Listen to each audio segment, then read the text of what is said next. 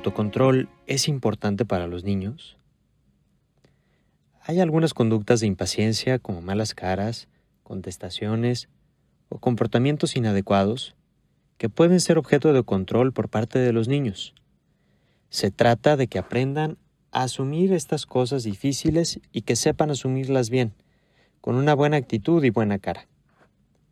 Y si no es así, hacer hincapié en su buena conducta.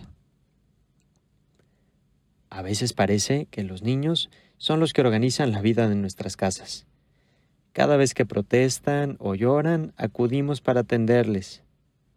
Pero dentro de la educación tenemos también que darles autocontrol. Y este se aprende. El autocontrol no es algo que venga solito en la persona, al contrario, lo natural es satisfacer nuestras cosas inmediatamente. Por eso, este es un aspecto muy importante que se tiene que educar. Te comparto algunas técnicas para enseñar el autocontrol. 1. Nuestros hijos pueden aprender a esperar o a controlarse. A veces caemos en el error de pensar que todavía son pequeños los niños de 5 o 6 años y no van a entender o no saben lo que necesitan.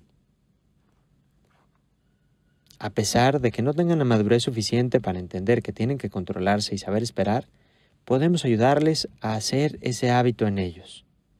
Nuestra tarea como adultos, como papás, es ir generando circunstancias en las que no reciban lo que quieren en ese momento, sino que puedan aprender a esperar, y por eso controlar su impulso o necesidad demandante.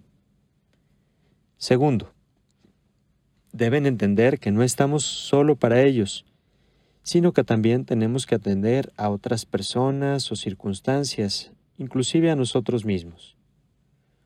Como desde muy chiquitos han estado atendidos de manera constante e inmediata, pueden llegar a pensar que siempre va a ser así.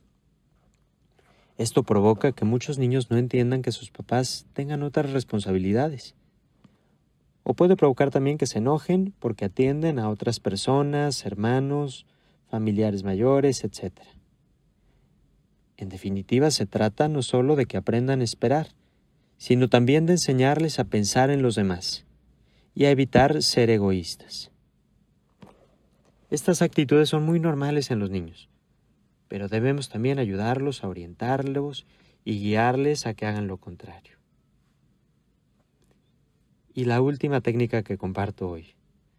Cuando ya van comprendiendo y han experimentado la espera, es conveniente explicarles que deben hacerlo y pedirles que nos ayuden justamente de ese modo, esperando. De esta forma les ayudamos a ser conscientes de las situaciones y a ser responsables.